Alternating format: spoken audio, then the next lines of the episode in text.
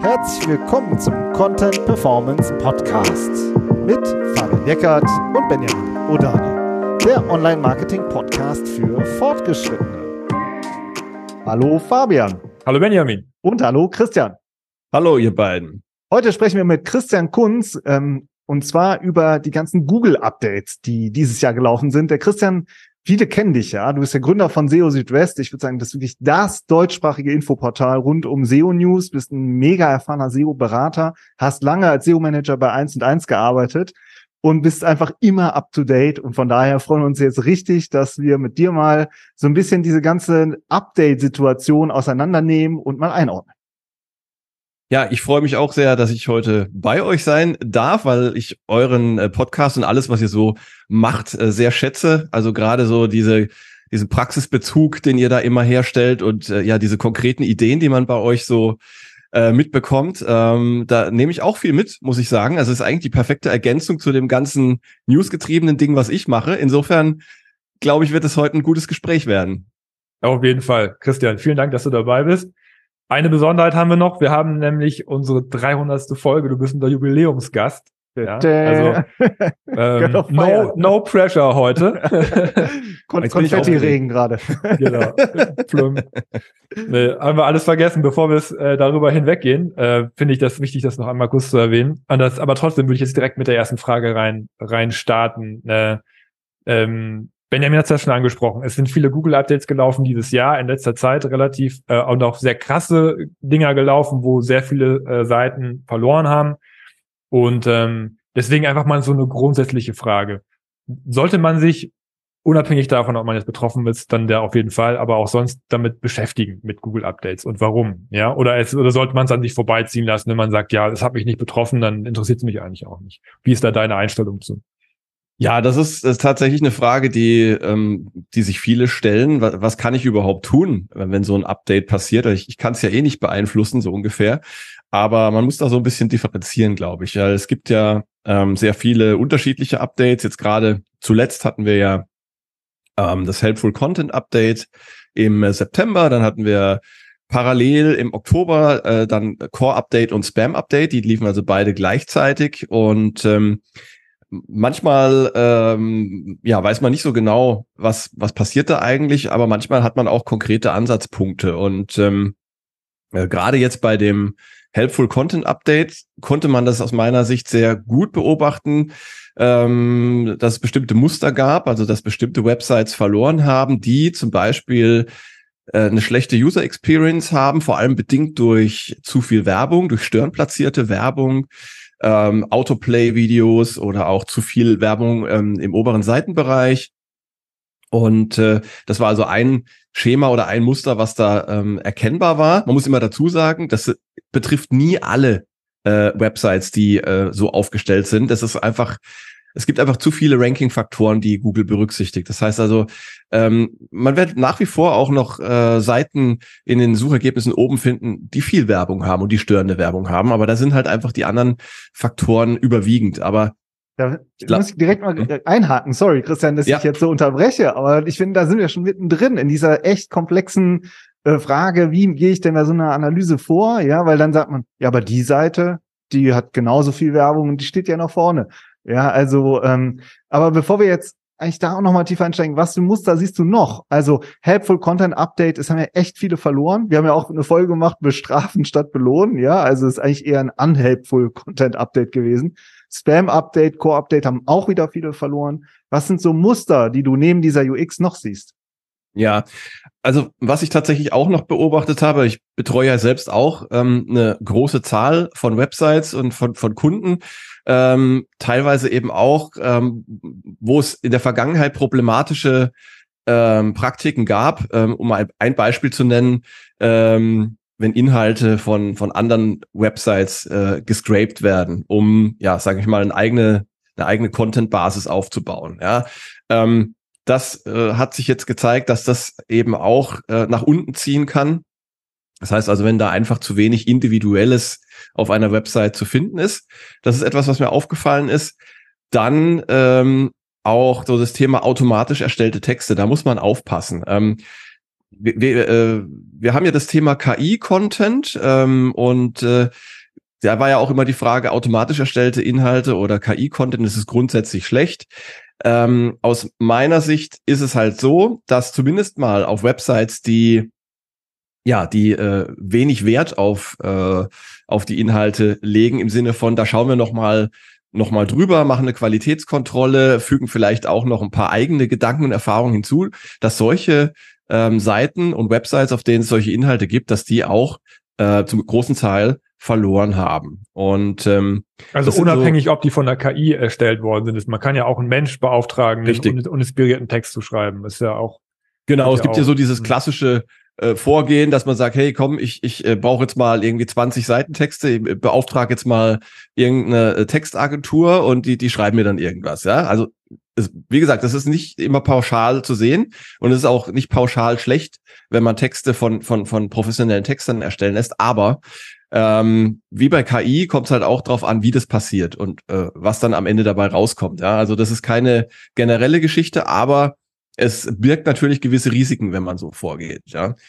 Ähm, Jetzt haben wir und schon drei. drei. Also genau, ich muss noch mal kurz zusammenfassen, weil das schon direkt zu ja. viel wird. Ne? Also dieses schlechte UX, zu viel Werbung, auch gerade im oberen Bereich. Dann hast du gesagt, dieses Scrapen, das äh, wenig individuelles ist. Jetzt, ähm, ich nenne es jetzt mal schlechten Content, ob äh, und der ist halt auch oft dann KI äh, generiert worden. Das sind ja schon drei, äh, drei Muster oder drei Dinge, die du siehst. Was noch? Ich wollte dich nicht zu sehr unterbrechen. Richtig, genau. Nein, also das äh, sind so im, im Grunde äh, die wichtigsten. Eine Sache vielleicht auch noch, und das habe ich auch ähm, früher selbst mal erfahren. Also es ist jetzt eigentlich gar nicht, gar nicht besonders neu, wenn man versucht, zu viele Themen abzudecken ähm, auf einer Website. Also wenn man versucht, für, für viele Dinge zu ranken ähm, und dann aber praktisch äh, nirgends die richtige Tiefe ähm, er, erlangt. Ja, das ist auch noch etwas, was äh, was tatsächlich problematisch ist und was jetzt auch sich äh, gezeigt hat im im Zuge dieser Updates und eine generelle Empfehlung vielleicht auch noch mal für ähm, für solche Analysen oder äh, wie man vorgehen kann, wenn äh, so ein Update passiert. Ich würde zunächst einmal schauen ähm, auf auf der Website, die mir wichtig ist, ähm, ja, also abseits jetzt von der generellen Sichtbarkeit, das ist ja erstmal so ein grober Indikator, ähm, welche Bereiche, welche Kategorien und welche Seiten ähm, sind betroffen und welche Keywords? Gibt es da Muster? Oder ist es so eher so ein generelles Thema, dass es praktisch überall nach unten geht? Also das gibt schon mal wertvolle Hinweise. Und dann würde ich natürlich auch immer schauen, welche, ja, welche Beobachtungen denn andere SEOs machen. Ähm, da wird ja auch sehr viel gepostet in sozialen Netzwerken und da gibt's ja auch wirklich äh, SEOs, die sich da immer sehr tief damit beschäftigen. Ich zum Beispiel folge gerne oder schaue auch gerne bei Glenn Gabe nach, der ja immer sehr gute Beispiele auch teilt.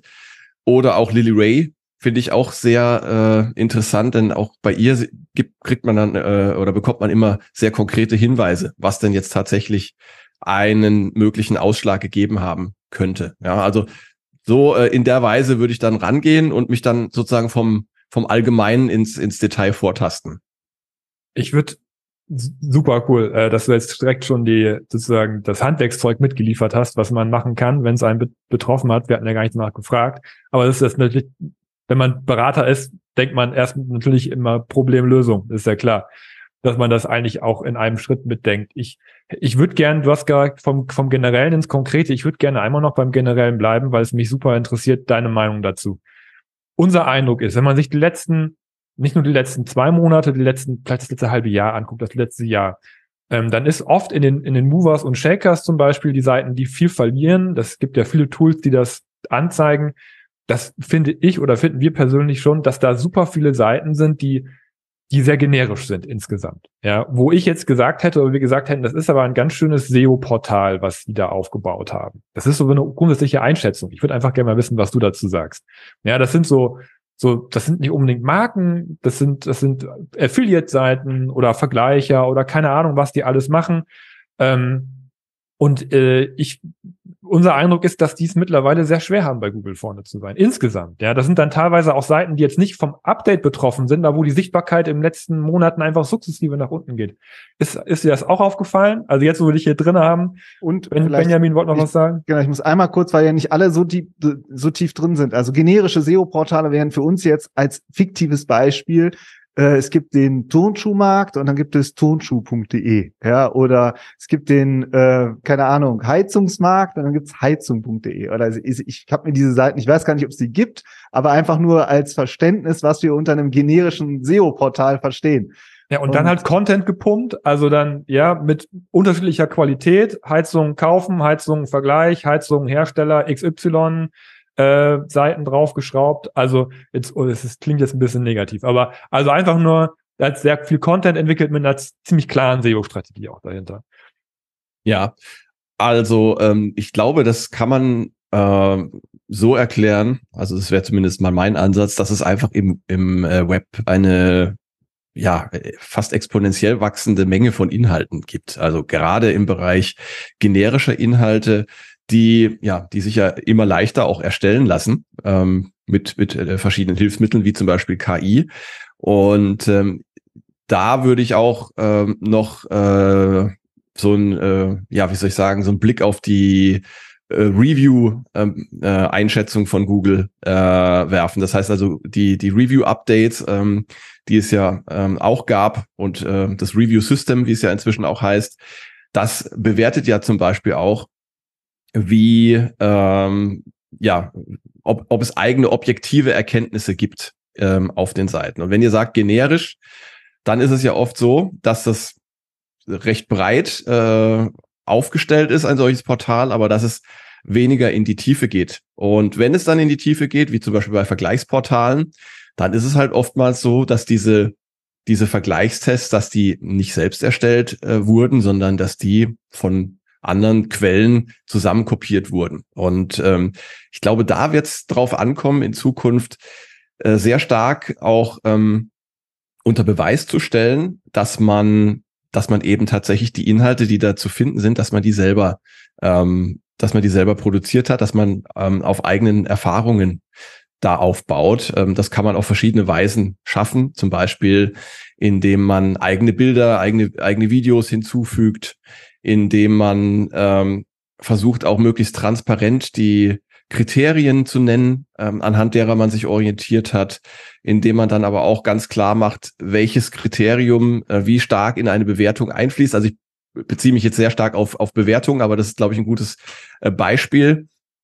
Ähm, und das kann man aber auch übertragen auf andere ähm, äh, Inhalte, wie zum Beispiel Reiseblogs. Ja, es gibt immer mehr Reiseblogs. Ähm, die so den Anschein erwecken, dass die Person, die da schreibt, auch wirklich da überall gewesen ist. Ähm, ähm, und äh, in Wirklichkeit ist es aber oftmals so, dass da auch viele Inhalte einfach, ich sag mal, ähm, oder dass man sich hat inspirieren lassen, um es positiv zu formulieren.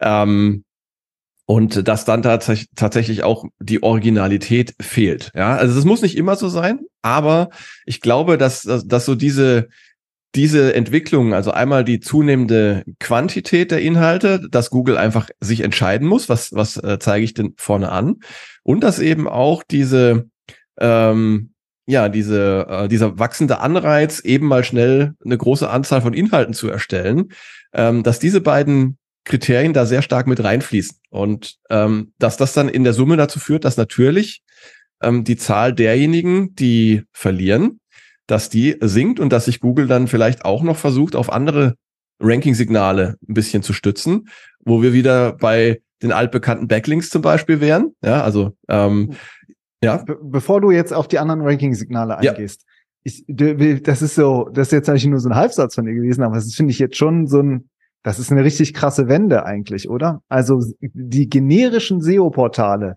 die sind ja in den letzten ähm, 20 Jahren sowas von massenhaft aufgebaut worden und hochgezogen worden und mit richtig viel auch äh, Kapitaleinsatz teilweise, ja. Also die Reiseblogger sind vielleicht jetzt eher die die Independent-Leute so, aber hm, aber so alleine jetzt mal so einen so eine wie viel für so eine, solche Domains bezahlt worden sind und dann was dahinter aufgebaut worden ist und jetzt sagst du eigentlich die Zeiten sind vorbei. Ja, ich, ich sage mal so, man muss jetzt mehr aufpassen. Also ich sage nicht, dass sowas grundsätzlich nicht mehr funktioniert, aber ja. es kommt jetzt eben nicht nur auf die Inhalte an, sondern es kommt tatsächlich noch verstärkt darauf an, ähm, auch noch auf andere Weise sich abzuheben von, vom Wettbewerb. Und das kann man einmal natürlich über über die Texte machen. Ja, es gibt aber auch inzwischen andere Möglichkeiten, die man verstärkt in Betracht ziehen sollte, wie zum Beispiel eine besondere User Experience. Also indem ich zum Beispiel das äh, Besuchserlebnis verbessere durch tolle Illustrationen, durch äh, eine äh, schön gestaltete Website, die einfach Spaß macht. Ähm, es geht also nicht nur um Text, sondern es geht tatsächlich um das Gesamtpaket. Und ich glaube, das ist auch noch eine Lehre, die wir aus diesem Helpful Content Update ziehen können, um nochmal den Schritt zur ersten Frage zurückzugehen. Ähm, ja, dass es einfach jetzt äh, immer mehr auf, auf dieses Gesamtpaket ankommt, also Inhalte, User Experience und äh, was eben sonst noch alles dazu gehört. Ähm, und es wird also schwieriger. Wie sieht's bei Backlinks aus? Weil da habe ich dich jetzt gerade unterbrochen, also sind wir natürlich auch genauso neugierig. Ja, also bei Backlinks ist es natürlich ähm, so, das kann man äh, vielleicht ganz plakativ mal zeigen anhand von ja sehr großen ähm, Websites, die eigentlich für fast jedes Keyword vorne sind, ja, das heißt, äh, Newsportale zum Beispiel oder eine T-Online oder oder Chip. Ähm, die Inhalte sind auch nicht alle toll, muss man mal ganz ehrlich sagen. Ähm, und die User Experience ist auch nicht immer toll. Also da gibt es sehr viel Werbung teilweise. Und trotzdem ähm, stehen die meistens vorne. Und das hat natürlich vor allem den Grund, dass sie ein, ja, ein, ein, ein riesiges Backlink-Portfolio haben. Das heißt also einfach, dass die auch Vertrauen aufgebaut haben. Natürlich nicht nur durch Backlinks, aber ich glaube, dass die da auch eine große Rolle rein, äh, eine große Rolle spielen. Und ähm, dadurch verzeiht Google natürlich andere, äh, manche Dinge, die bei anderen Websites vielleicht dann gleich äh, zu einer Herabstufung führen. Das ist mir auch aufgefallen, dass ein Backlink-Profil gerade bei den letzten Updates auch ein bisschen geschützt hat. Ne? Also wenn man, wenn man ja. äh, einen, also ich, ich äh, nehme den Begriff ERT jetzt nicht in den Mund, äh, habe ich jetzt trotzdem gemacht, aber äh, einfach, dass man, wenn man ein, ein starkes im Verhältnis zum Content, den man hat, Backlink-Profil hat, dass es dann auch äh, nicht so stark gerasselt hat oder einen noch ein bisschen geschützt hat. Auf der anderen Seite hat es trotzdem auch den ein oder die eine oder andere Brand erwischt. Also es waren auch so ein paar dabei. Also ich habe gesehen, dass Ladenzeile hat relativ stark verloren.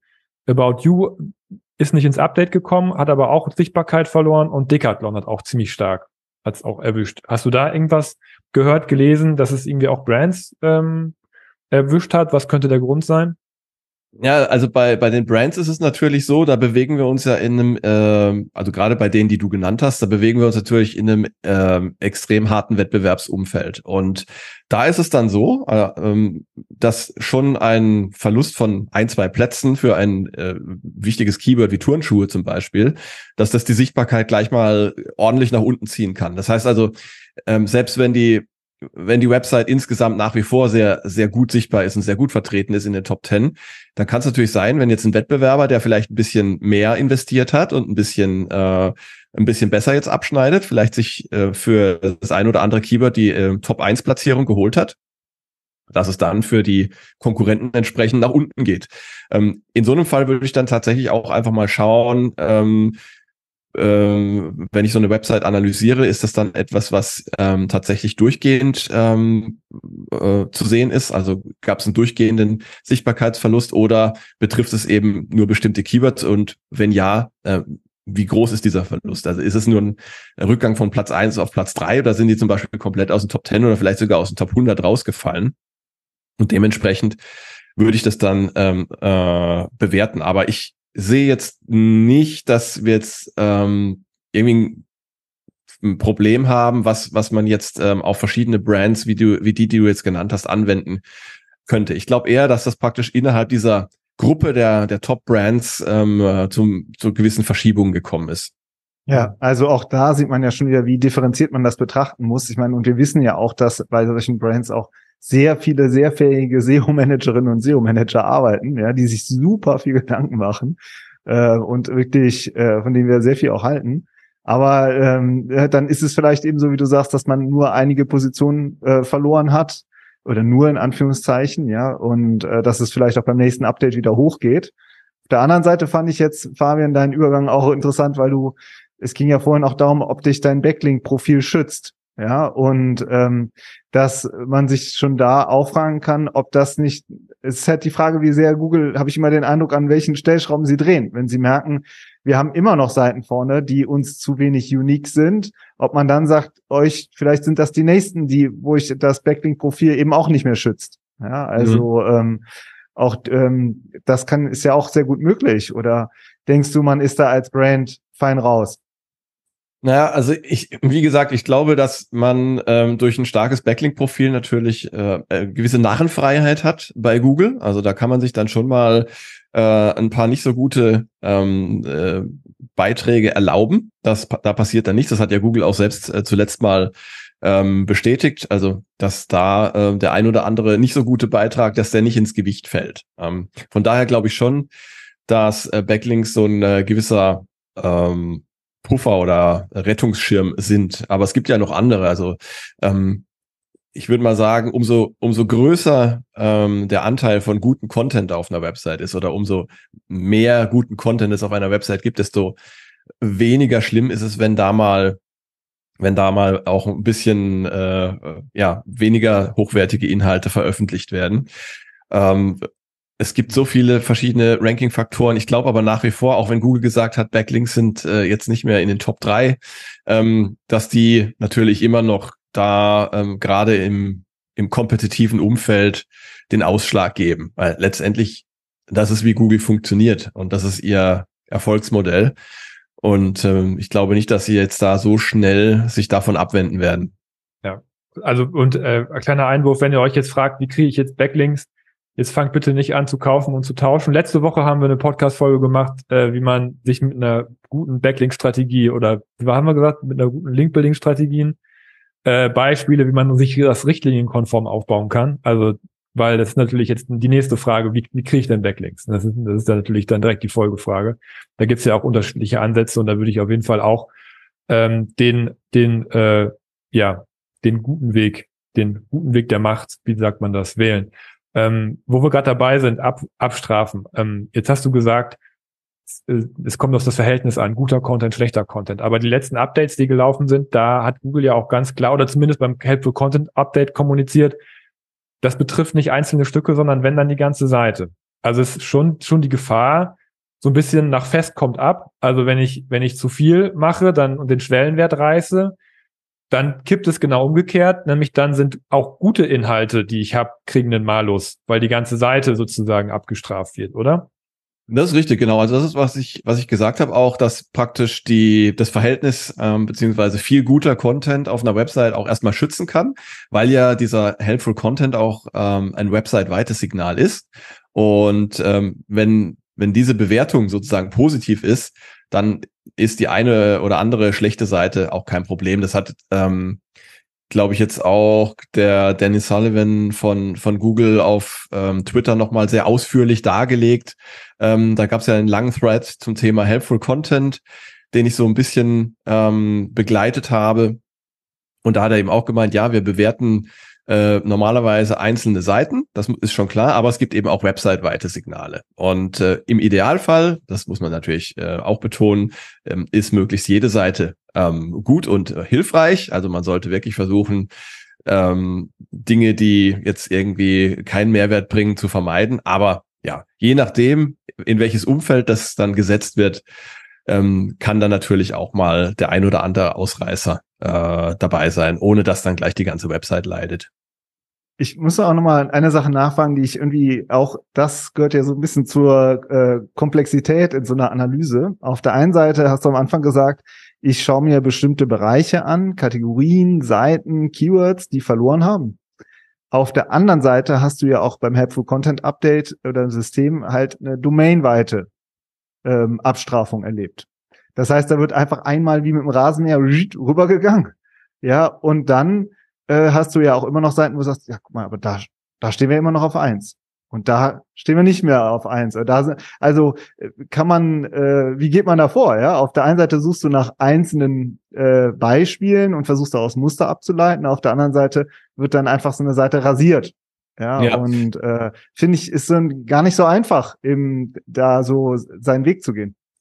Ja, das macht es natürlich nicht einfacher dann, wenn, wenn wirklich die komplette Website dann ähm, runtergezogen wird. Aber in dem Fall würde ich dann wirklich versuchen, die, die ähm, Erkenntnisse, die ich äh, gewinnen konnte, praktisch von äh, anderen Websites, die ich betrachte, oder auch eben von, von, äh, von dem, was ich von anderen SEOs höre, das anzuwenden auf die Website, die verloren hat und dann einfach schauen, ähm, ja, ist etwas äh, von diesen Mustern da zu finden, ähm, was dazu führen kann, dass die Website insgesamt runtergeht. Ja, und das ist halt tatsächlich so, wenn, wenn dann irgendwann so dieser berühmte Kipppunkt, den kann man ja jetzt auch da tatsächlich mal nennen, wenn der erreicht ist und, und Google dann den Daumen senkt über eine Website, dann äh, werden halt leider auch Inhalte runtergezogen, die an sich gut wären. Ähm, aber dann traut Google der Website halt insgesamt nicht mehr. Und äh, dann geht's halt darum, und das ist dann wirklich die Arbeit, ähm, grundsätzlich aufzuräumen ähm, und wirklich all das ähm, zu verbessern, mög äh, möglichst oder äh, wenn es nicht geht, zu löschen, auszumisten,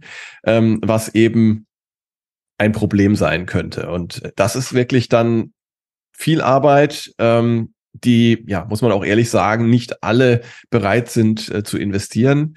Ähm, aber ich sage mal, die, die äh, dann mittelfristig erfolgreich sein wollen, die müssen dann halt leider diesen Weg gehen. Mhm. Und können wir nochmal dieses Thema KI-Content, Fabian, anschneiden? Nochmal ja, kurz. Natürlich. Kannst du das, Christian, nochmal sagen? Wird eine Webseite abgestraft, wenn sie KI-Content nutzt? Ähm, also so generell, äh, um auf die Frage zu antworten, würde ich sagen nein, ähm, denn es kommt nicht drauf an, ob ich jetzt KI verwende oder nicht. Ja? Also ähm, es ist ist es ja so. Erstmal ist Google gar nicht zuverlässig in der Lage, ähm, normale, ich sag mal, von Menschen gestellt, äh, erstellte Inhalte von KI-Inhalten zu unterscheiden. Unterstelle ich jetzt einfach mal, ja, weil die Tools, die es da draußen gibt ähm, am Markt, mit denen man solche äh, Checks durchführen kann, die sind extrem unzuverlässig und lassen sich auch ganz leicht ähm, überlisten.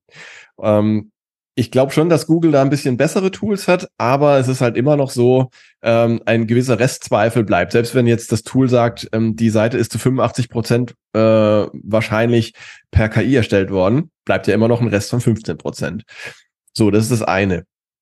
Zweitens ähm, hat ja Google auch selbst gesagt, dass KI ähm, zur Erstellung von Inhalten äh, inzwischen jetzt nicht mehr äh, grundsätzlich schlecht ist. Also es wird auch gar nicht mehr ausgeschlossen. Ist ja jetzt auch so in der Dokumentation zu Helpful Content zum Beispiel nachzulesen. Da heißt ja jetzt äh, nicht mehr von Menschen für Menschen erstellt, sondern nur noch für Menschen erstellt. Und äh, um das Ganze mal so ein bisschen in, auf die Praxisebene zu heben. Ähm, ich finde es völlig okay, ähm, Inhalte äh, zu erstellen und dabei KI zur Hilfe zu nehmen, um zum Beispiel ähm, sich eine erste Gliederung zu, ähm, zu erstellen oder um äh, ja Ideen zu sammeln. Aber man muss sich natürlich auch dessen bewusst sein, all das, was mir äh, eine KI aus ihrem Large Language Model ausspuckt, gibt's halt schon mal irgendwo, denn es ist ja irgendwie auch in dieses Modell reingerutscht. Und ähm, im Prinzip ist es ja nichts anderes als Content Spinning, wie wir es auch schon vor 15, 20 Jahren hatten. Das heißt also, ich kann das als Arbeitsgrundlage sehr gut verwenden, aber dann kommt die wirkliche Arbeit, nämlich dann muss ich praktisch hm, selbst etwas hinzufügen. Ich muss erstmal das, was mir die KI da ausspuckt, ähm, checken. Ist das alles korrekt? Ähm, äh, faktisch, äh, inhaltlich, äh, stilistisch auch. Und dann äh, muss ich schauen, habe ich eigene Erfahrungen, habe ich eigene Zahlen, Daten, Fakten? Ähm, wie kann ich den, den Content anreichern? Wie kann ich den Content ähm, optimal strukturieren? Und dann ähm, auch nochmal ähm, so ein bisschen als Verbindung zu dem, was ich vorhin ähm, angedeutet habe. Wie kann ich jetzt mit dem, was ich jetzt hier als ähm, Content erstellt habe, noch eine, eine, eine richtig gute User Experience schaffen, indem ich zum Beispiel mh, hm, selbst erstellte Illustrationen hinzufüge, indem ich das Ganze nochmal so erkläre, ähm, dass es alle verstehen und indem ich es besser erkläre als alle anderen bisher im, im, im Web. Also es geht darum, ich muss einfach versuchen, viel besser zu sein als das, was jetzt im Moment auf Platz eins rankt. Das kann für mich zwar, so die, die, die Rankings auf Platz eins bis drei können für mich so eine Anregung sein, was Google als Helpful Content betrachtet. Aber ich muss dann halt wirklich nochmal ordentlich einen draufsetzen, ein Sahnehäubchen mit Kirsche, ähm, und dann äh, habe ich gute Ranking-Chancen. Und das ist halt Arbeit. Und die muss man auch wiederum bereit sein zu investieren. Das war auch ein geiler, geiles Posting von Danny Sullivan gestern mhm. oder so, wo er gesagt hat, ja, wenn ihr wissen wollt, was Helpful Content ist, dann guckt euch unsere ersten Top 3 an. so, ja, genau. Vollkommen genau. unprätentiös. Wir, wir haben es äh, im Blick. Vielleicht, ich, also ich würde gerne noch mal eine Metafrage stellen. Super, dass du das ist, also auf der Praxisebene einmal erklärt hast, was für dich Helpful Content ist, wie man das auch mit KI versuchen kann zu erreichen, wobei dann die Gegenfrage wäre, warum schreibe ich es dann nicht direkt gleich selber? Also wenn ich wirklich was Uniques und Besseres machen Frage, will. Ja. So, aber ähm, daran merkt man ja schon, dass je nachdem, aus welcher Schule man kommt, man ja bestimmte Sichtweise auf bestimmte Dinge hat. So, und die bringt man ja immer mit. Und jetzt ist ja so eine Update-Analyse, wie wir sie ja alle machen, ist ja keine statistische Erhebung, sondern das ist ja, also wir, wir analysieren ja nicht, 5000 Seiten auf Basis von einem Muster, so wie Google es machen würde, sondern wir sind ja Menschen und wir gucken uns eine Seite an und noch eine Seite und noch eine Seite. Und wenn wir dann meinen, Muster erkannt zu haben, dann machen wir einen Podcast und, und reden darüber oder keine Ahnung was. Ja, jetzt ein bisschen polemisch gesprochen. Und da ist der Vorwurf ja relativ, liegt ja nahe, dass man auch gebiased ist. Also, dass man sozusagen voreingenommen ist, dass man jetzt zum Beispiel sagt, ich unterstelle jetzt mal Benjamin und mir zum Beispiel, dass wir sagen, wir, wir propagieren hochwertigen Content. Wir finden KI-Content einfach so ins Web gekippt ziemlich doof. Also suchen wir speziell nach Beispielen, wo wir meinen, dass das passiert ist und sagen, guck mal, die sind vom Update betroffen. So. Ja, und ignorieren vielleicht dann die ganzen anderen, ähm, die vielleicht nicht mit KI gearbeitet haben, die aber auch vom Update betroffen worden sind. Ja, das ist so eine kleine Dis Diskussion, von der ich jetzt berichte, die auf LinkedIn stattgefunden hat. Ähm, wo jemand anders, der mit KI gearbeitet hat, gesagt hat, ja, aber es sind ja auch Webseiten betroffen, die nicht mit KI arbeiten, so in den Updates. Ähm, was sagst du zu dieser Kritik? Also ist das berechtigt, dass man sagt, wir haben ja gar keine statistische Basis, auf der wir hier argumentieren, oder kann man schon aus Stichpunkten auch Muster rauslesen? Also wenn man jetzt SEO tatsächlich mal als als als Wissenschaft ähm, bezeichnen äh, möchte, was aus meiner Sicht grenzwertig ist. Ja, also ähm, wenn, dann ist es im besten Fall eine empirische Wissenschaft wie vielleicht Psychologie. Ähm, dann ähm, dann wird es natürlich auch tatsächlich schwierig, beziehungsweise dann muss man tatsächlich auch sich dieses ähm, dieses Bias bewusst sein. Und ähm, ich glaube, jeder ähm, der ja Kunden berät, der Websites analysiert, der kennt ja das Gefühl, man ist total froh, wenn man ähm, irgendwas gefunden hat. Ja, das ist ja so detektivische Arbeit. Ähm, was könnte jetzt dazu geführt haben, dass irgendwas passiert ist? Und dann dann stößt man auf ein Problem und dann ist das schon wie irgendwie so ein Erfolgserlebnis, denn ja, dafür werden wir bezahlt, ja, dass wir Probleme erstmal finden und Lösungen dafür anbieten. Insofern ist natürlich schon das Risiko ähm, recht hoch, dass wir einem solchen äh, Bias ähm, äh, unterliegen. Und da muss man eben tatsächlich dann schauen, dass man, ähm, das ist ja auch so ein berühmter äh, ein berühmter Spruch, man muss eben Korrelation und Kausalität trennen. Ja, das heißt also, nur weil jetzt ähm, Phänomen A und Phänomen B zusammentreffen, heißt es natürlich nicht, dass A auch für B verantwortlich ist. Und ähm, wir werden nie den, den, den letztendlichen Nachweis führen können, ähm, ob jetzt wirklich ein bestimmtes äh, äh, eine bestimmte Eigenschaft oder ein bestimmtes Problem ähm, dann äh, zu Rankingverlust zum Beispiel geführt hat. Aber was wir natürlich ähm, anbieten können, gerade wenn wir wenn wir eben äh, schon eine Weile im Geschäft sind und ähm, Erfahrungen haben, so wie wir alle hier jetzt hier in dieser Runde, dann können wir natürlich unseren Erfahrungsschatz auch noch so ein bisschen einfließen lassen. Ja, also das heißt, wir wir haben ja äh, Dutzende oder vielleicht sogar noch noch mehr Websites im Lauf unserer äh, Karriere untersucht. Wir wissen, welche äh, Best Practices es gibt. Wir wissen, ähm, was problematisch sein kann und was nicht. Und das muss dann einfach alles zusammenfließen.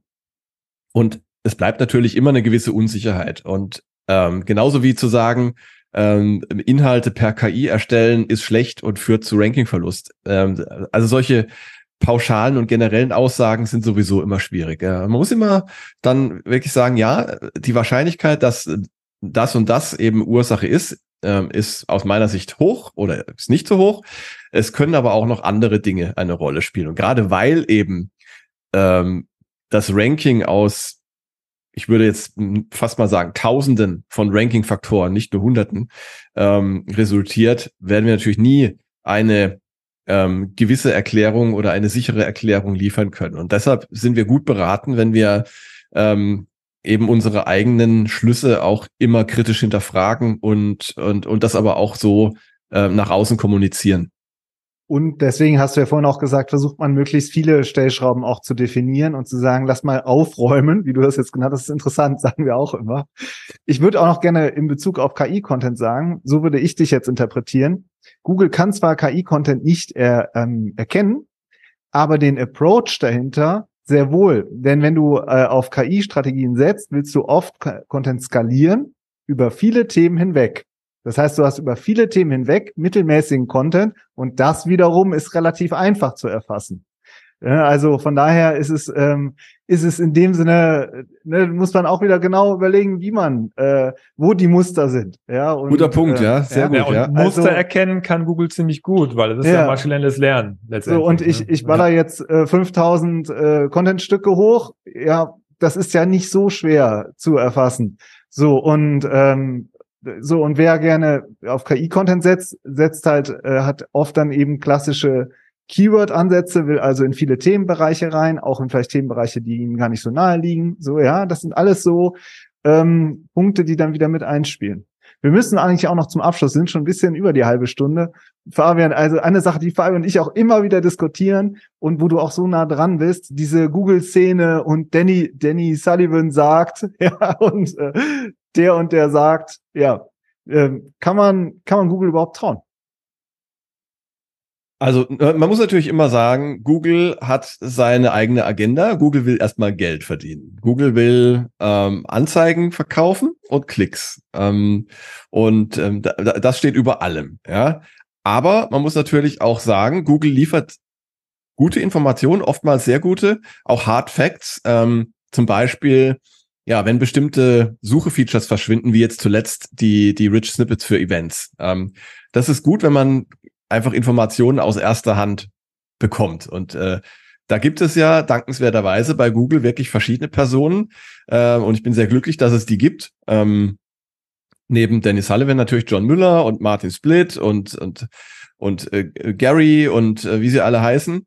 Ähm, und die sind, ja, die sind ja auch erreichbar. Das macht das Ganze ja für uns auch wirklich ähm, ja so interessant und so spannend. Aber das heißt natürlich nicht, dass man immer alles eins zu eins ähm, anwenden sollte. Ja, deshalb ähm, ich berichte sehr gerne darüber, was von von Google da äh, geäußert wird, aber ähm, ich versuche auch, das dann auch immer in einen gewissen Kontext zu rücken und ähm, dann auch mit eigenen Erfahrungen natürlich zu verbinden.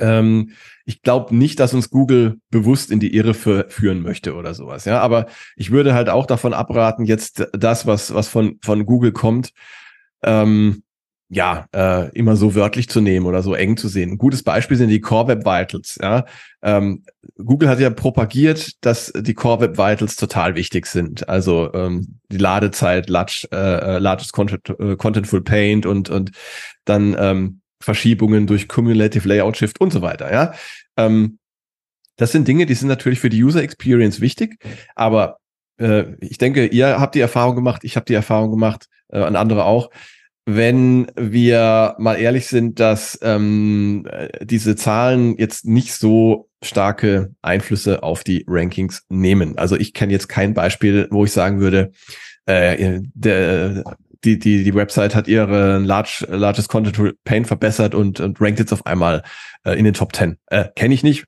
äh, hab so ein Beispiel noch nicht gesehen. Das kann wirklich nur den ein oder anderen äh, Platz mal ausmachen, wenn man wirklich sonst überall gleich auf ist. Aber das ist so ein Beispiel, ja. Also da, da möchte halt Google gerne, äh, dass wir uns in eine bestimmte Richtung entwickeln. HTTPS ist ein anderes Beispiel, ja. Das hat ja inzwischen auch fast jede Website. Ich hätte ähm, vielleicht einmal noch, weil wir so ein mhm. bisschen knapp in der Zeit sind, noch ein drittes Beispiel, User Data. Also die, das Benutzen von User-Daten in Bezug auf das Ranking. Da hat's ja eigentlich von Google aus immer geheißen, nutzen wir nicht, weil Daten sind zu noisy oder warum auch immer. Das war ja, es ist ja auch kommuniziert worden. Und jetzt ist aber ja rausgekommen, dass es eine interne Anweisung gegeben hat, dass Google das so kommunizieren soll, dass sie es aber trotzdem gemacht haben. Ja. Das hilft ja jetzt nicht, äh, ist ja nicht, nicht sehr hilfreich, ähm, was zugegebenermaßen das Team, was du genannt hast, macht meiner Meinung nach auch eine super gute Arbeit. Ja, und du setzt es auch finde ich richtig geil in Deutschland um. Aber da habe ich gedacht, okay, Google gibt interne Anweisungen, wie kommuniziert werden soll, auf bestimmten Themen. Ähm, das heißt, ich müsste es eigentlich immer berücksichtigen, wenn ich was von Google lese. Zum Beispiel, wenn jetzt so jemand wie Danny Sullivan sagt, Links sind nicht mehr unter den Top 3. Da frage ich mich schon, ist das jetzt eine interne Anweisung oder stimmt das wirklich? Also wie ist da deine, deine Haltung zu? Ähm, ich würde sagen, da hm, würde ich einmal eben, äh, wie schon gesagt, die äh, persönlichen Erfahrungen und natürlich auch den gesunden Menschenverstand nutzen bei solchen Dingen. Und äh, gerade jetzt beim Thema äh, äh, Nutzerdaten oder zum Beispiel die Klickrate. Ja, ähm, wenn wir mal ehrlich sind, es gibt doch für Google keine, fast keine bessere Kennzahl, als zu gucken, ähm, klicken die Nutzer auf ein bestimmtes Suchergebnis und, und wenn sie geklickt haben, kehren sie dann gleich wieder zurück oder nicht. Ähm, das sind Daten aus erster Hand. Und warum sollte die Google nicht verwenden? Auch wenn wenn es hundertmal gesagt wird, wir nutzen die nicht. Dann ist es doch klar, dass die genutzt werden. Ähm, was das jetzt für mich als Webmaster oder, oder SEO bedeutet, ähm, dass Google diese Daten nutzt, äh, das ist, steht jetzt auf einem anderen Papier, ja, ähm, weil die Konsequenz ist ja eigentlich egal, ob es jetzt genutzt wird oder nicht. Ähm, ich muss versuchen, die äh, die Leute auf meiner äh, Website zu halten und ihnen das zu bieten, was sie wollen. Aber es ist ein gutes Beispiel, wo ich auch sage, da misstraue ich dann den Aussagen von von Google und äh, verlasse mich dann eher auf meine Erfahrung und mein, ja, meine Intuition. Und, und äh, ich glaube, das muss man dann immer austarieren. Cool. Das finde ich ein super Schlusswort. Also schon mal hören, was Google sagt, aber immer auf die eigene Erfahrung, auf die eigene Intuition sich verlassen und sich halt auch äh, umschauen, was andere Expertinnen und Experten so sagen und beobachten.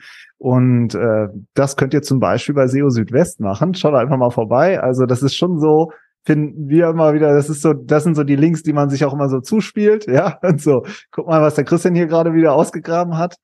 Und insofern würde ich sagen, mega, viel, vielen Dank für das Gespräch, weil fand ich super erkenntnisreich und ja, danke, dass du dir die Zeit genommen hast.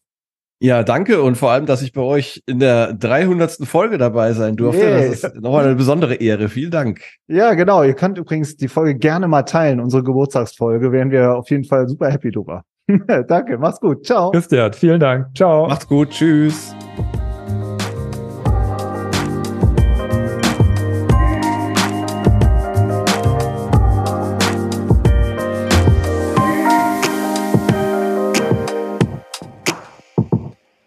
Schön, dass du uns zugehört hast. Vielen Dank. Wenn dir die Folge gefallen hat, dann abonnier uns doch auf Apple Podcasts, Spotify oder wo auch immer du am liebsten deine Podcasts hörst. Über eine Bewertung in deiner Podcast-App freuen wir uns auch natürlich immer sehr. Unten in der Podcast-Beschreibung ist noch ein Link zu unserer Webseite. Dort findest du mehr Informationen zur Folge, zu unserem Beratungsangebot und zu unserer SEO Academy. Mach's gut, hab eine schöne Zeit und bis zum nächsten Mal.